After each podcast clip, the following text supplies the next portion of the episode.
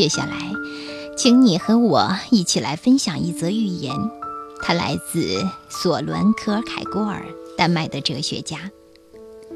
寓言是这样的：一场大火在剧院的后台突发，一个小丑跑来通知公众，可是大家却以为那是个笑话，使劲的鼓掌。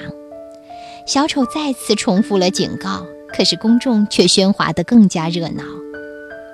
在科尔凯郭尔看来，他就像是那个小丑，向世人宣告着危险，却没有任何人理他。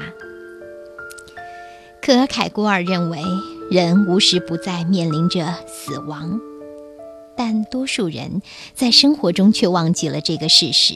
他们总是在想一些琐碎的事情，比如“我的袜子有洞吗？”而这些人，就像剧院里一心看笑话的观众一样。是很可笑的。科尔凯郭尔强调，人的生命是易碎的。他认为，人应当面对死亡，努力地去把握自己的自由，并且创造自己的命运，成为一个伟人。他像尼采一样，寄希望于一种新人诞生。他的信念其实孤独而又疯狂地向世界挑战，就像著名的堂吉诃德一样。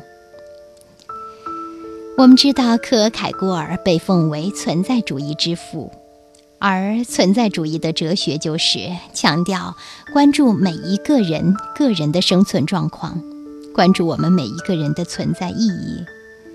科尔凯郭尔的工作在这方面是有着开创性的意义。在他之前的哲学家总是关心怎样理解世界、怎样理解道德这样一些大问题。每个人的生活，每个人在生活中的痛苦，往往被他们忽视。科尔凯郭尔不满足于这样的一种情形，他要做一个真正关心每一个人生活的哲学家。在他的作品里，他批判当时最有影响力的哲学家黑格尔。他说，黑格尔的哲学就像一个大宫殿，但是人始终还是住在自己的小破屋里面。而他要使自己的哲学成为能够喂饱每一个人的面包，他要做一个能够填饱人的哲学家。现在，在和你一起分享完了这一段文字之后，我想深深的向可尔凯郭尔致敬，谢谢他。